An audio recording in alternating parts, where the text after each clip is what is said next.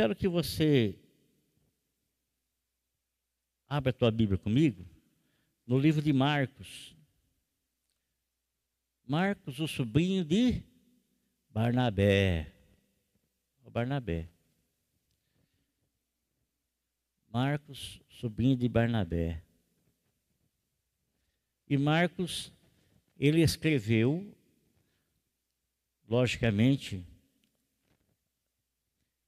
é, por ter ouvido, por ter questionado, por ter feito, buscado notícias, então ele escreveu aqui o livro que leva o seu nome.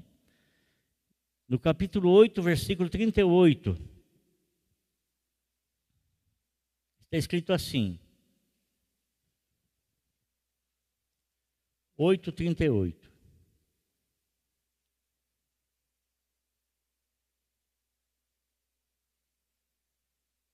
Pedi para vocês abrir Marcos e eu abri Mateus. Falei, onde é que está o 38 que não estou achando? Marcos 8, 38. Aqui. Glória a Deus. Marcos 8, 38. Está escrito assim: olha. Se alguém se envergonhar de mim e das minhas palavras,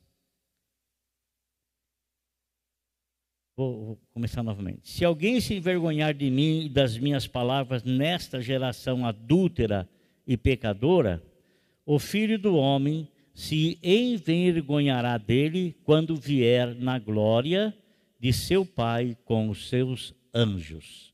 Vou ler novamente. Se alguém se envergonhar de mim e das minhas palavras nessa geração adúltera e pecadora, o filho do homem se envergonhará dele quando vier na glória de seu Pai com os santos anjos. Amém? Que Deus nos ajude a falar do nome dele, da palavra dele. Irmãos, existe uma advertência que o escritor aos Hebreus faz no seu livro, ah, exatamente no capítulo 3, versículo 5, ele diz assim: Se hoje vocês ouvirem a sua voz, não endureçam o coração. Quer dizer, o escritor aos Hebreus, ele usa algo que aconteceu lá no Velho Testamento, e ele escreve ao povo hebreu, escreve ao povo hebreu, repetindo aquelas palavras, dizendo o seguinte: Se hoje vocês ouvirem a sua voz, não endureçam o vosso coração. E ele continua dizendo: Como endurecer o coração lá nas águas de Meribá, e a grande parte deles morreram ali. E aí nós podemos perguntar como é que alguém pode endurecer seu coração? Como é que alguém pode endurecer o seu coração? Né? E no texto mesmo declara como isso acontece. Isso se dá quando nós ouvimos a palavra do Senhor. Se hoje ouvireis, ouvirem a sua voz, se hoje ouvirem a sua voz, não endureçam o vosso coração. Como é que uma pessoa então pode endurecer o seu coração? O texto está respondendo. Quando ela ouve a palavra de Deus. Quando ela ouve a palavra de Deus e ela não atribui à palavra de Deus o valor que é devido. Trata a palavra de Deus com indiferença. E quando nós ouvimos a palavra de Deus, nós ouvimos a palavra de Deus, tem uma finalidade, tem um propósito quando nós ouvimos a palavra de Deus. E o propósito, meu irmão, é aceitar aquele que nos está chamando. Nós jamais ouviremos a palavra de Deus à toa, sem propósito, jamais sempre haverá um propósito. E o propósito será determinado dentro do teu coração, da tua vontade.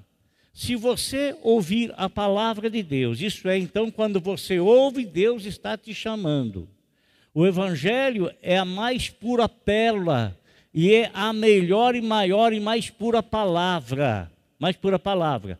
Então, quando se ouve, não está sendo lançado fora à toa a mensagem, a palavra, até porque o Evangelho não é uma palavra terrena, o Evangelho é uma palavra celestial. O Evangelho foi trazido até nós pela pessoa de nosso Senhor Jesus Cristo. Então, quando nós transmitindo, transmitimos o Evangelho, não é à toa que estamos transmitindo, e quando você ouve também não é à toa que você está ouvindo. Você, há um propósito em transmitir e há um propósito também em ouvir. Ouvir.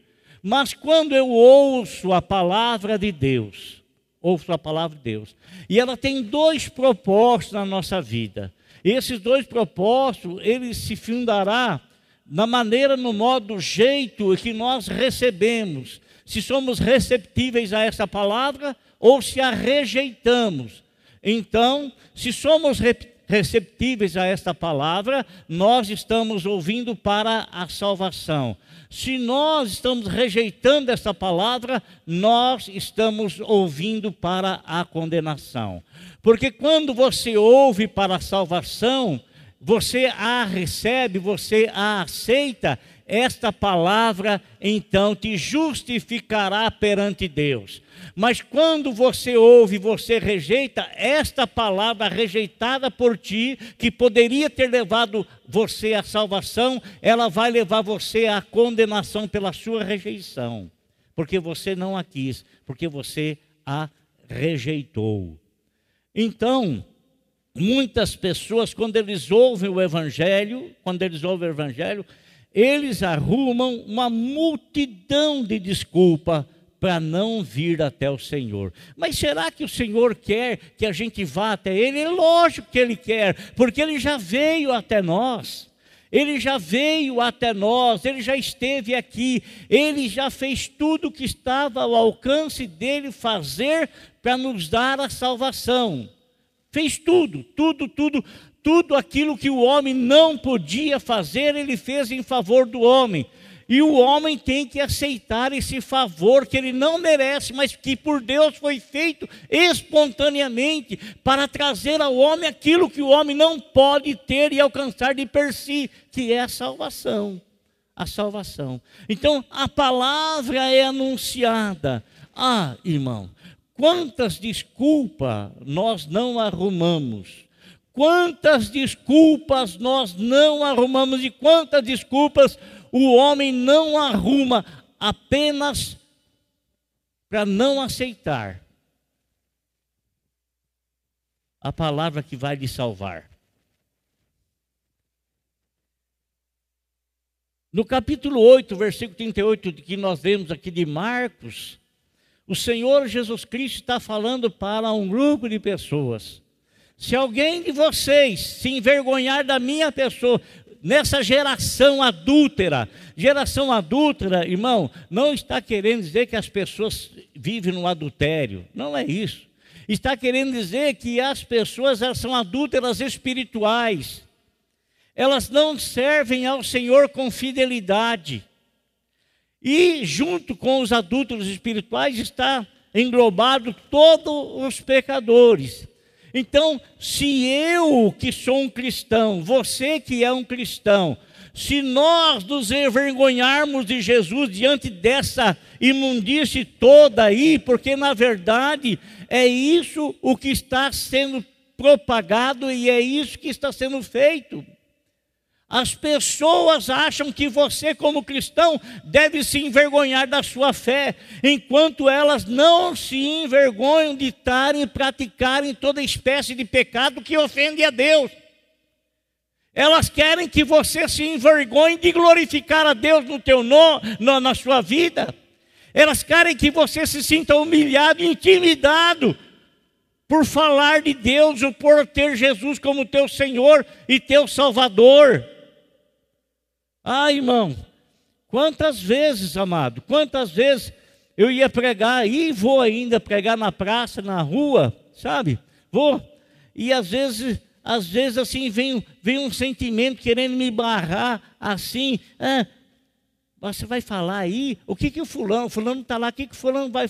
Eu não estou nem aí com o que ele vai pensar que ele vai fazer.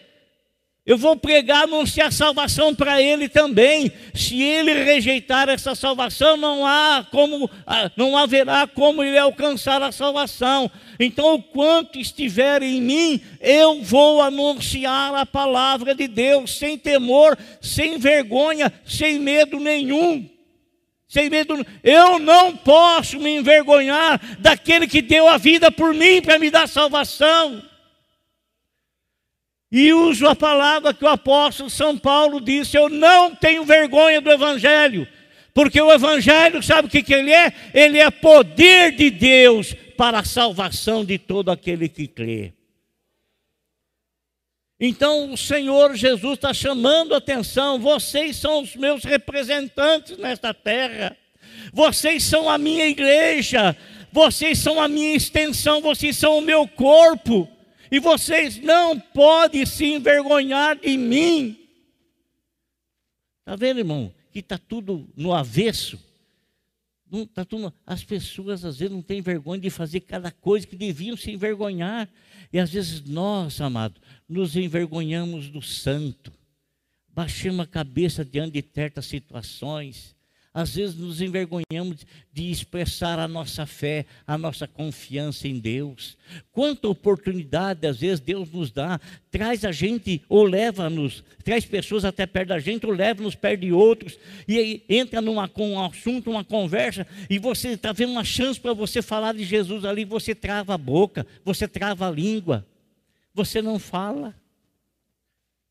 Trava.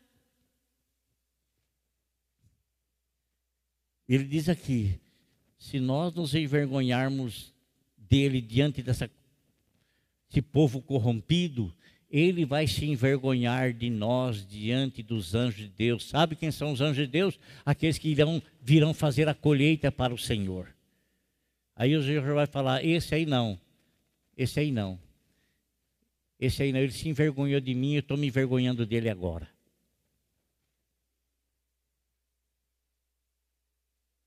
A desculpa é: ninguém deve saber.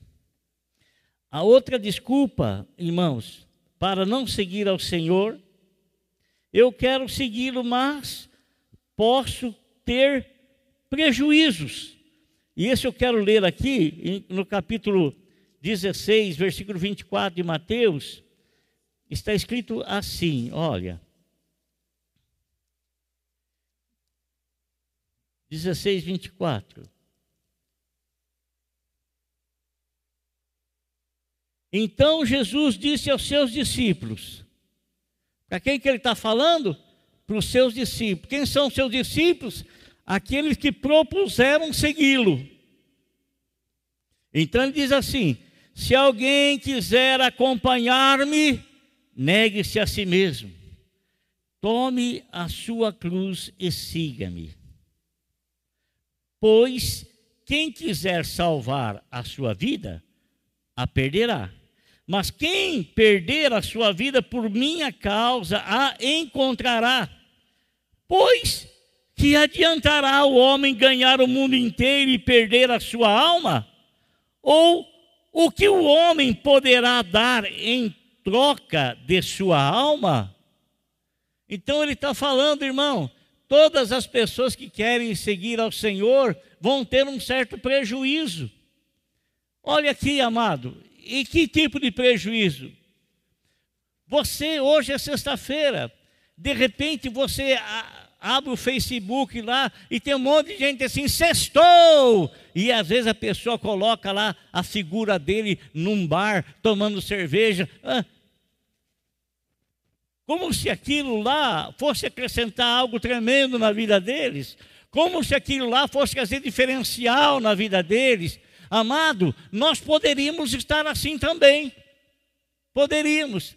Mas essa vida que a nossa carne iria desejar, iria gostar, nós a renunciamos. Nós a renunciamos.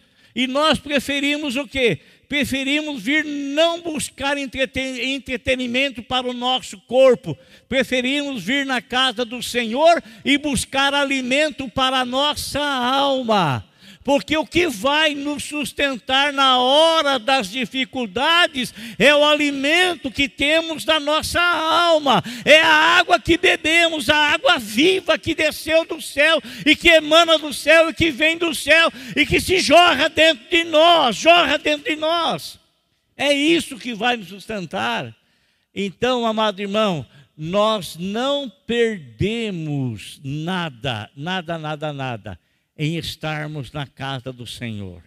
Nós apenas não alegramos o nosso, o nosso corpo. Nós poderíamos estar em muitos, em muitos, em muitos outros tantos lugares nessa noite. Poderíamos ter programado, preparado, olha, está chegando aí sexta-feira, sábado vai ser assim, e vou fazer vou para lá, vou para cá, vou para lá, vou para cá, sabe, correndo atrás de alguma coisa, buscando alguma coisa que a pessoa não sabe nem o que, e ele sabe que passa o final de semana, na segunda-feira começa tudo de novo, e ele não tem a vida dele renovada, não tem a vida dele restaurada como nós temos aqui, porque ele não alimenta a alma, ele alimenta o corpo, alimenta de satisfações o corpo físico. E para alimentar o corpo físico de satisfação, alguma coisa tem que entrar.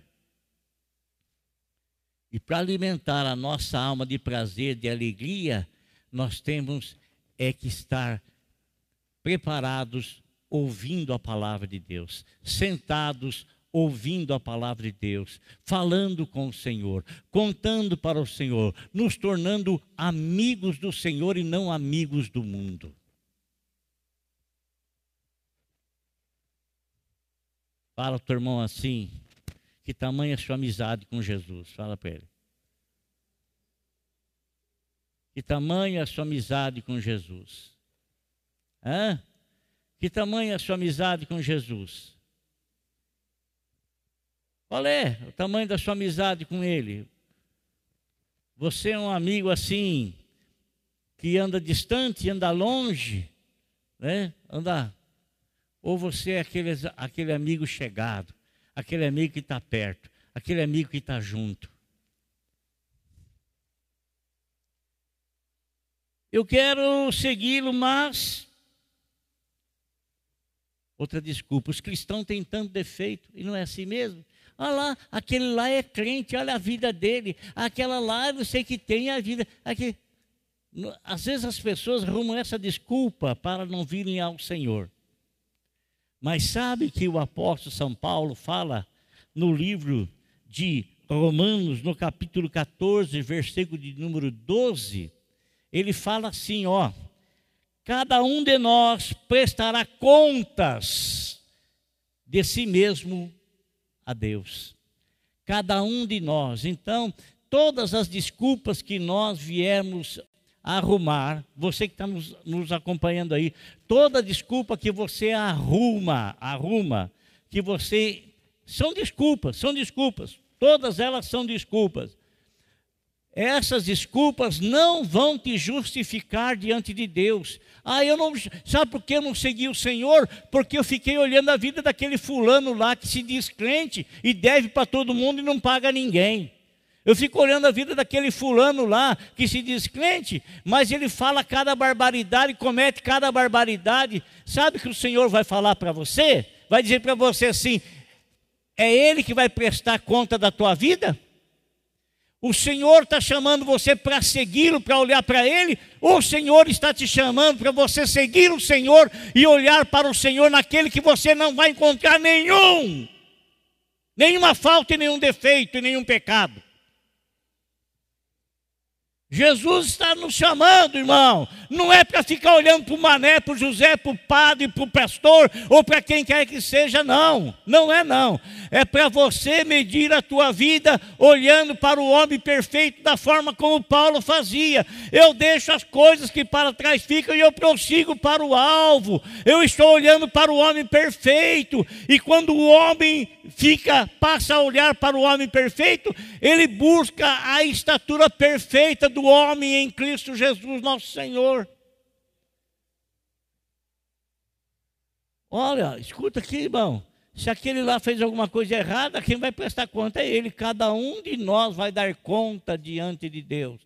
Então, não vale essa desculpa que não vou até o Senhor, não quero seguir o Senhor. Olha lá, o meu pai vai na igreja, olha lá o que, que ele fala, olha o que, que ele faz. A minha mãe vai na igreja, mas quer um quebra-pau, um quer meter a panela na cabeça do outro, um quer arrebentar o outro. E olha lá, olha lá. Aí não, né, Zé? É Zé Lazão? Aí não, é.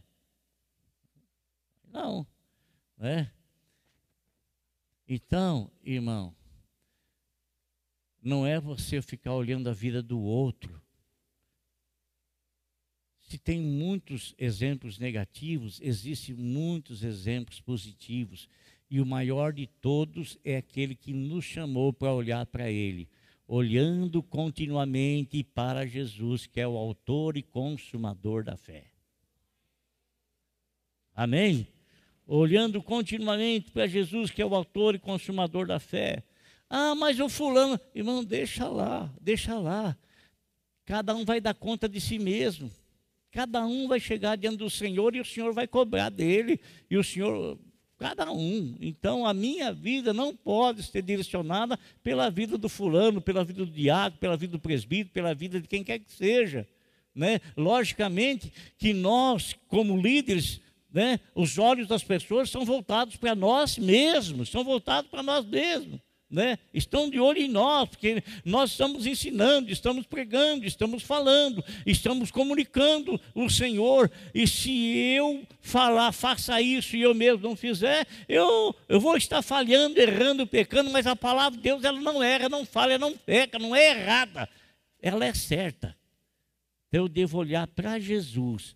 E se alguma coisa no meu irmão quer me abater na fé e me puxar para olhar para ele, não, não vou olhar para ele eu vou continuar olhando para o Senhor. Eu não vou prestar conta alguma da vida dele diante do Senhor. Ele é que vai prestar conta. Se eu tenho ensinado, se eu tenho falado com integridade dentro do princípio bíblico, as atitudes é de responsabilidade própria. Ah, eu queria seguir o Senhor Jesus, mas ainda não é hora de tomar uma decisão. Né? Aquelas pessoas que dizem assim: ah, eu gosto de ouvir, mas eu acho que ainda não é hora. Quem faz a hora é você. Se hoje você ouvir o chamado do Senhor, repito, o chamado do Senhor você ouve quando você ouve o Evangelho o evangelho está sendo lançado no teu coração. Aí você está recebendo o chamado do Senhor. E a pessoa às vezes ela fala assim: "Ah, não é hora ainda. Quando Deus me chamar eu vou". Ah, Deus não vai pegar, irmão. Deus não vai pegar ninguém. Não vai pegar ninguém assim, vem cá, você vai ter que ir comigo de qualquer jeito. E você o chamamento é através da palavra. A pessoa é que decide a decisão é totalmente sua. Só sua.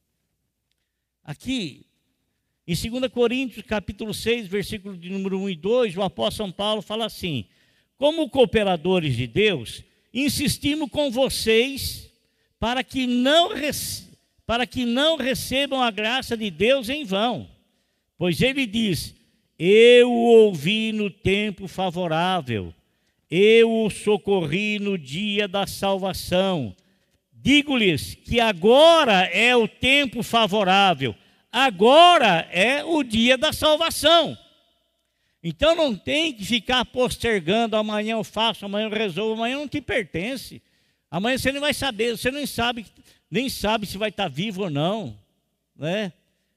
Não sabe. Ninguém sabe. Todo mundo tem esperança de estar, mas sejamos pessoas prudentes. O evangelista Billy Graham dizia o seguinte: vivamos hoje como se Cristo voltasse amanhã. Então vamos fazer o que tem que ser feito hoje, não esperar para amanhã, porque amanhã não nos pertence. Não nos pertence, nós não temos domínio sobre o amanhã. Nós estamos vivos hoje. se o amanhã chegar para nós, não vai ser mais amanhã, vai ser hoje.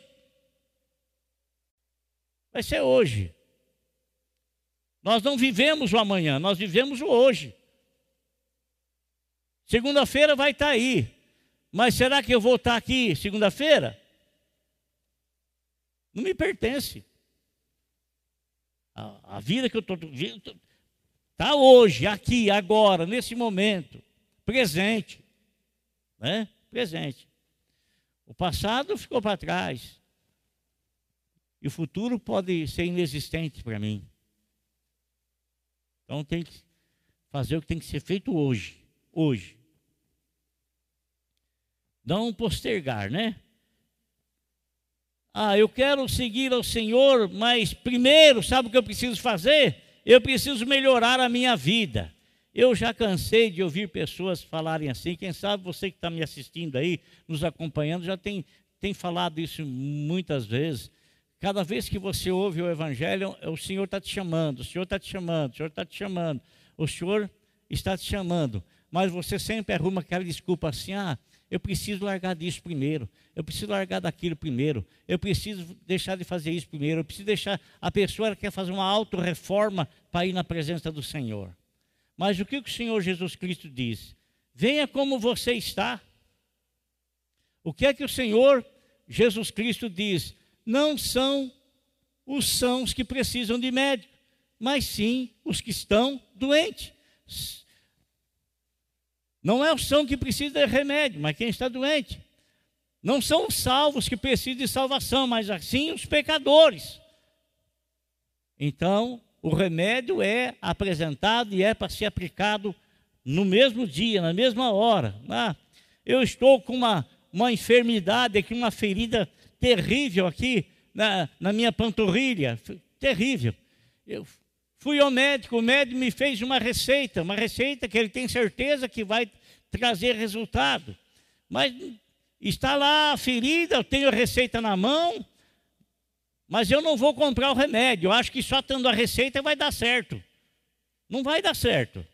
Então eu tenho que ir lá comprar, adquirir na farmácia o remédio receitado pegar e aplicar, daí sim vai trazer resultado. Então, você ouvir o Evangelho, ouvir o Evangelho, ouvir o Evangelho, ficar postergando amanhã depois, amanhã depois, eu preciso melhorar nisso, preciso melhorar naquilo, preciso melhorar naquilo outro. Irmão, quem vai fazer isso, o remédio para isso chama-se Evangelho de nosso Senhor Jesus Cristo. O Evangelho não faz reforma, o Evangelho faz você nascer de novo. Você se torna uma nova pessoa uma nova criatura. Amém? Uma nova pessoa, uma nova criatura. Eu preciso, eu quero seguir o Senhor Jesus Cristo, mas eu não sei por onde começar. Não sei por onde começar. É, o que é que o Senhor pede para nós? Ele diz assim: Creia em Deus e creia também em mim. Pede fé. É isso. Ele pede fé. Quando o apóstolo São Paulo, quando o apóstolo São Paulo, vou tirar aqui, estou me sentindo calor aqui. Quando o apóstolo São Paulo quando ele estava preso na cidade de Filipos, preso por pregar o evangelho, não estava preso por ser malfeitor, preso por pregar o evangelho. Nenhum padre lá na Nicarágua, nenhuma freira missionária na Nicarágua foram expulsos lá por ser malfeitor. Nenhum deles. Nenhum deles. Foram expulsos lá por causa de uma ideologia maldita, maligna e que está querendo ser implantada no Brasil, que infelizmente tem muito crente. Não é crente, não. Não é crente. Não é crente. É alguma coisa, mas não é crente. Não é crente.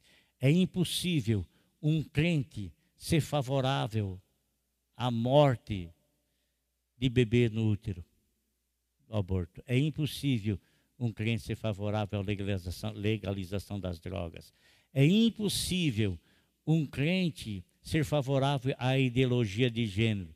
É impossível, não é crente. É outra coisa qualquer, menos crente. Não é. Não conhece a palavra de Deus, ou tem a mente tapada, ou é doente mental. Ou, então, é alguém que tem interesse profissional.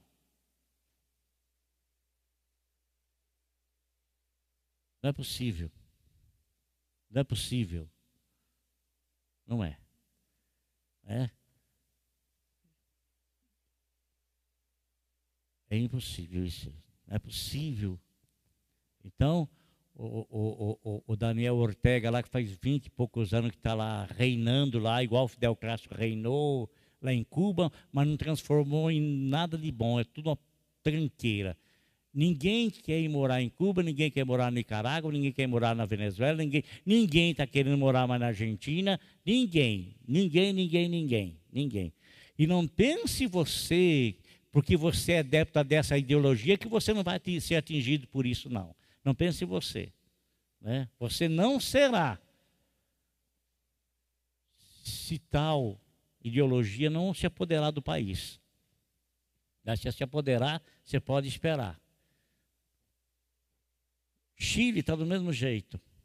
Né? Então, irmãos, olha só. Ele diz aqui o seguinte: eu não sei por onde começar.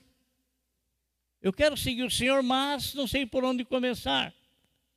Então, Paulo, quando estava preso lá por pregar o Evangelho, preso por pregar o Evangelho, não, foi, não, não estava preso por ser um malfeitor, não estava preso por ter feito absolutamente nada, nada, nada contra a sociedade, contra as autoridades.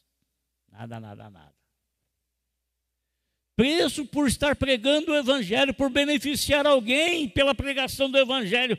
Meu irmão, o Evangelho beneficia as pessoas. Beneficia as pessoas beneficia as pessoas. Ele estava pregando o evangelho, foi preso. Lá na prisão, ele, Silas e Lucas começaram a cantar o hino. Começaram a cantar o hino, começaram a louvar ao Senhor. Oh, amado, olha que coisa. Que coisa.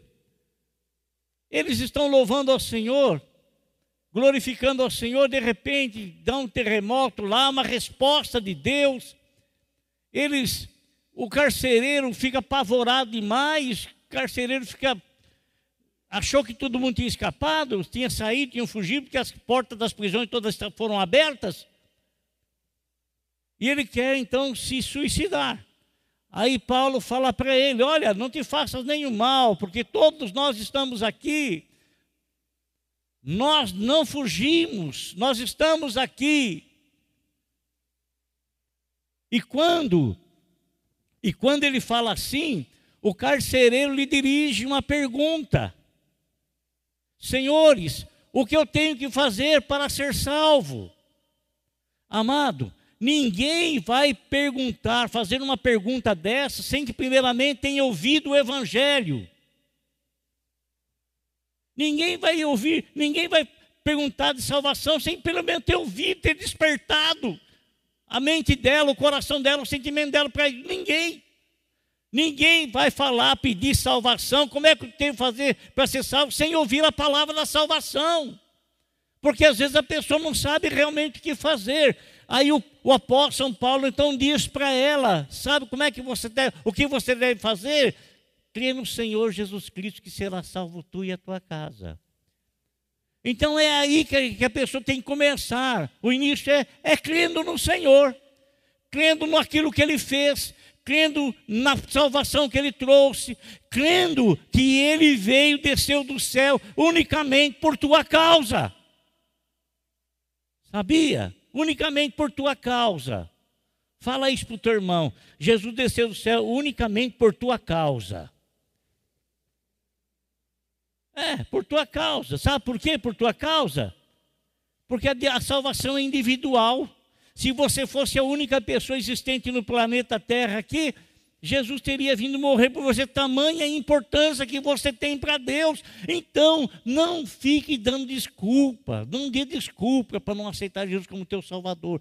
Não dê desculpa, receba-o na tua vida. Você que está me assistindo aí, não dê desculpa. Ah, você gosta de ouvir o Evangelho, mas gostar de ouvir o Evangelho não vai resolver nada você tem que entregar a tua vida para o Salvador que o Evangelho prega, que o Evangelho mostra. É isso, é aplicar aquilo que você gosta na sua vida. E isso não será aplicado se você não desejar, se você não querer, se você não aceitar, se você não decidir. Não vai ser.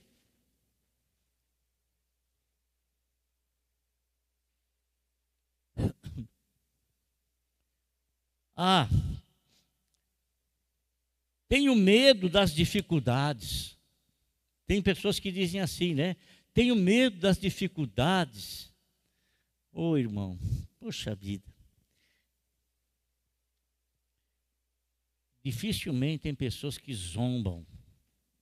E não estou aqui, estou apenas usando isso para. Não, não, não, estou é, usando isso para dizer que deveria acontecer e não acontece, e nada disso. Muitas pessoas, irmãos, muitas pessoas, elas é, veem dificuldade muito grande em aceitar a Jesus como Salvador, porque elas começam a imaginar milhares de coisas que acontecerão, que sucederão, e que elas iriam encontrar dificuldades enormes, dificuldades enormes. E realmente, irmão, nós temos um exemplo na palavra de Deus, ah, quando Moisés mandou os doze homens lá ver a terra prometida, né? se certificar que se realmente era daquele jeito, né? E, e eles realmente se certificaram que a terra era uma terra boa, uma terra que manava leite e mel, terra excelente, como Deus havia falado, né? Mas o que Deus não queria é que eles olhassem para os habitantes da terra, mas que eles olhassem para aquilo que Deus havia prometido e também se firmasse na palavra que Deus lhes havia dado. Aquela terra é de vocês, é de vocês. Só que vocês vão ter que fazer um esforço para conquistá-la, porque pessoas se apoderaram dela. Pessoas se apoderaram dela. Vocês vão ter que fazer um esforço. Vão ter que fazer um esforço. Aí o que, que acontece, irmão? Aqueles doze homens voltaram e eles vieram felizes mesmo, sabe? Vieram felizes mesmo, relatando que realmente era a terra, a terra era como Deus havia falado, a terra era como Deus havia prometido, realmente era, né? Realmente era. Só que dez deles, dez deles, trouxeram um desânimo muito grande no coração das pessoas. Ah, a terra é excelente mesmo, até trouxeram frutos, alguns frutos para serem notados, para serem, para verem como é que, como que eram frutos desenvolvidos, grandes, achando que o povo ia se despertar. Nossa, a terra que Deus prometeu é excelente mesmo. Irmão, o céu que Deus prometeu para você, ele é tremendo. Na terra não tem nada que se compare com ele. Jesus veio dos céus e ele falou a respeito da casa do Pai e a respeito da preparação que ele foi fazer de moradas para nós. Posteriormente, posteriormente, o, o apóstolo João, ele teve uma visão a respeito dos céus, a respeito de tudo que vai acontecer. Ele viu os céus, ele viu milhares e milhares e milhares de pessoas com, lá na presença do Senhor, né? grandes e pequenos. E o apóstolo São Paulo, o apóstolo São Paulo, sabe, irmãos? O apóstolo São Paulo, ele foi elevado até o terceiro céus. Foi lá. E ele teve uma prova exuberante, uma prova magnífica, uma prova maravilhosa, uma prova é, tremenda daquilo que Deus tem preparado para aqueles que o amam. Ele subiu lá, ele não queria mais voltar. Ele não sabe se ele estava no corpo, se estava fora do corpo, ele mesmo não tem noção do, de como foi que aconteceu. As coisas do Senhor, amado, elas são insondáveis, só o Espírito Santo pode sondá-las. nós não podemos entendê-las, compreendê-las. E são coisas fantásticas, coisas que no mundo não tem nada que se compare, nada, nada, nada. Nada, nada, nada. Às vezes, o homem prefere viver 20, 30, 40, 50 anos desfrutando das coisas da terra, ele ama as coisas da terra, ele deseja as coisas da terra, e ninguém quer partir dessa vida. Muitas pessoas reclamam constantemente das lutas, das dificuldades, da situação, mas ninguém quer partir daqui. Ninguém quer ir embora daqui, porque o homem, ele tem desejo pela vida, ele ama a vida, ele quer viver. Imagine você viver no local, no lugar aonde não há dor, aonde não há tristeza, aonde não há reclamação, aonde não há, amado irmão, absolutamente nada que roube a tua paz, aonde não há absolutamente nada, nada, nada que tire você do sério. Aonde você não vai ter que trabalhar 30 dias por mês para pagar suas dívidas, para pagar a sua casa, para pagar o seu aluguel, para você. Não, acabou, acabou. Aonde você não terá uma única lágrima de dor para chorar. O apóstolo São Paulo disse que ele subiu aos céus e ele viu coisas inefáveis, coisas gloriosas e grandiosas. E ele tentou, irmão, bem que ele tentou, bem que ele quis, bem que ele quis informar as pessoas quando ele voltou, ele deixou até escrito isso. Então, como ele não podia transformar em palavras tudo aquilo que ele viu, tudo que ele viu, ele disse assim: Olha, o olho não viu, ouvido não ouviu e jamais penetrou no coração do homem o que Deus tem preparado para aqueles que o amam. Está entendendo, irmão? Tudo que você tem prazer nessa vida é nada diante daquilo que Deus tem para você. Tudo que você acha demais, é dez, é, é nada diante daquilo que Deus tem para você. É nada, irmão é nada, nada, nada, nada, nada, nada, absolutamente nada, nada, nada, nada. É grandioso demais. Então, por que ficar arrumando desculpas, amado? O amanhã não te pertence, não é teu. Amigo, você que está me assistindo e me acompanhando, o amanhã não te pertence, não é teu. Pare de arrumar desculpa, pare, tira essa máscara do teu coração, tira essa venda dos teus olhos.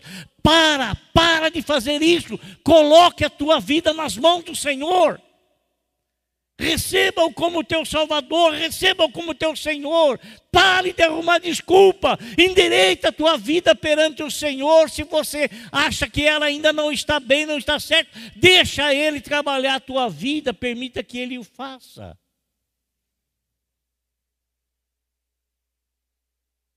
Para nós concluirmos. Hebreus 3,5: Se hoje ouvires o chamamento do Senhor, não endureça seu coração, não arrume ou ponha qualquer obstáculo e desculpas, pois diz o Senhor: quem se envergonhar de mim diante dos homens, me, me envergonharei dele diante dos anjos que Deus enviará para fazer a colheita para o seu reino. Amém? Glória a Deus.